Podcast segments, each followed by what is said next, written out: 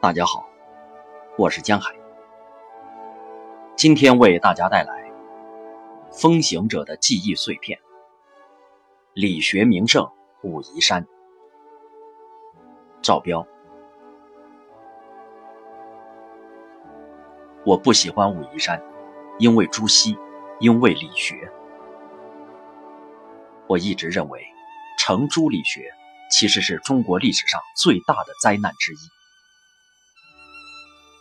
程朱理学之后，中国人都被变成了奴才，没有了自由与独立的思想，没有了血性和勇气，没有了行动力。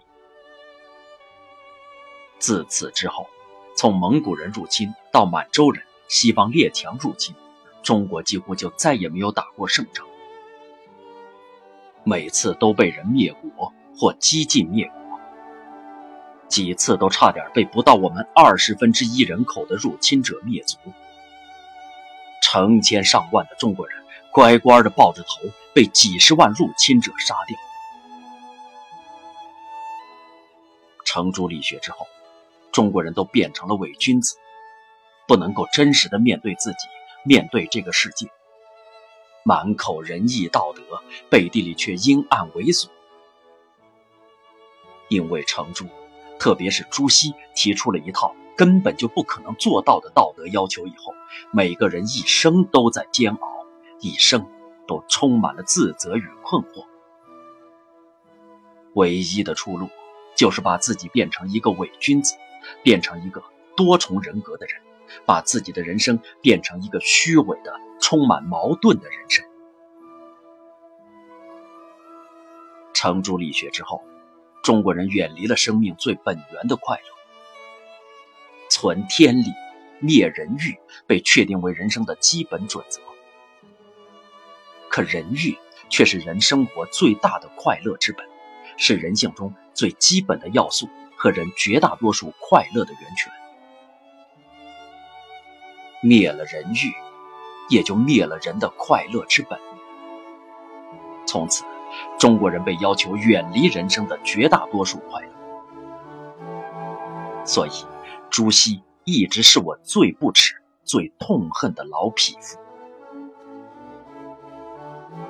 而武夷山与朱熹有着深厚的历史渊源。朱熹一生中有四十多年是在武夷山度过的，而且他的很多理学思想的形成与传播也是在武夷山完成。因此，我不喜欢武夷山，但怀着对朱老匹夫的鄙视和痛恨，我还是专门上了一趟武夷山，也特别去看了他过去居住与讲学的地方。朱熹一生多数时间都住在武夷山市的五夫镇。五夫，指北宋理学开山鼻祖周敦颐。出生于此的胡安国父子，南宋刘子辉和朱熹。这里有兴贤书院、朱子社仓、朱子巷、街中牌坊、五贤井等遗迹。与朱熹讲学有关的地方，还有武夷精舍、冲右观、水帘洞、金卜洞等地。我没有全去，只去了冲右观和水帘洞。水帘洞本身确实一清雅之地，但因不喜朱熹，也就不喜欢这里。武夷山中，除了朱熹的遗迹，还有很多其他理学名家的遗迹，包括道南理窟、紫阳书院、三贤祠等等。所以，武夷山确是名正言顺的中国理学第一山。本来。就自然风光而言，在中国的各大名山中，武夷山还算是不错的。它与其他几座山相比，有其自身的特色。黄山是一个雄字，庐山是一个秀字，华山是一个险字，武陵源是一个奇字，武夷山则当得一个幽字。武夷山。是一个清幽之地，所以武夷山除了是理学名山之外，还是其他很多修行者的清修之地。它是佛道儒三教名山，它既是雨流禅家参悟之地，又有道教三十六洞天、七十二福地。千百年来，很多修行悟道者都喜欢遁入山中潜修苦行，皆因此山深幽清静，与世隔绝。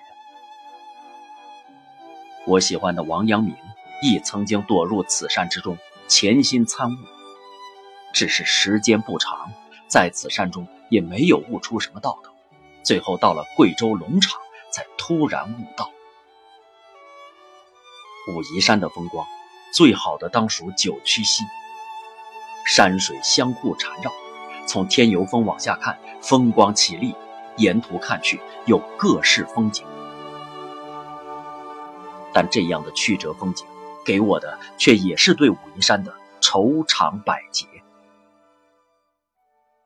因为本身对武夷山心存芥蒂，所以看着武夷山的风光，也就少了一份欢喜的欣赏。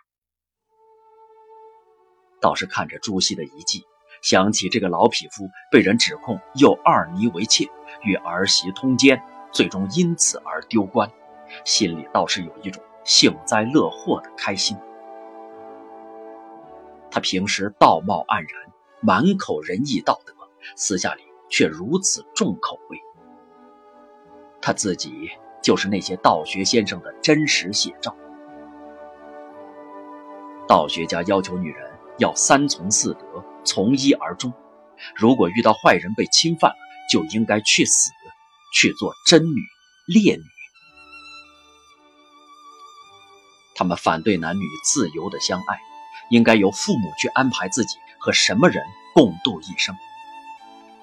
但他们自己却并不能控制住自己的欲望，私下里什么都干，从而把这个民族变得无比畸形与痛苦。近千年来，多少人被他们这套破东西害苦害惨了？他们创造了多少悲惨的故事？这些流毒遗害至今，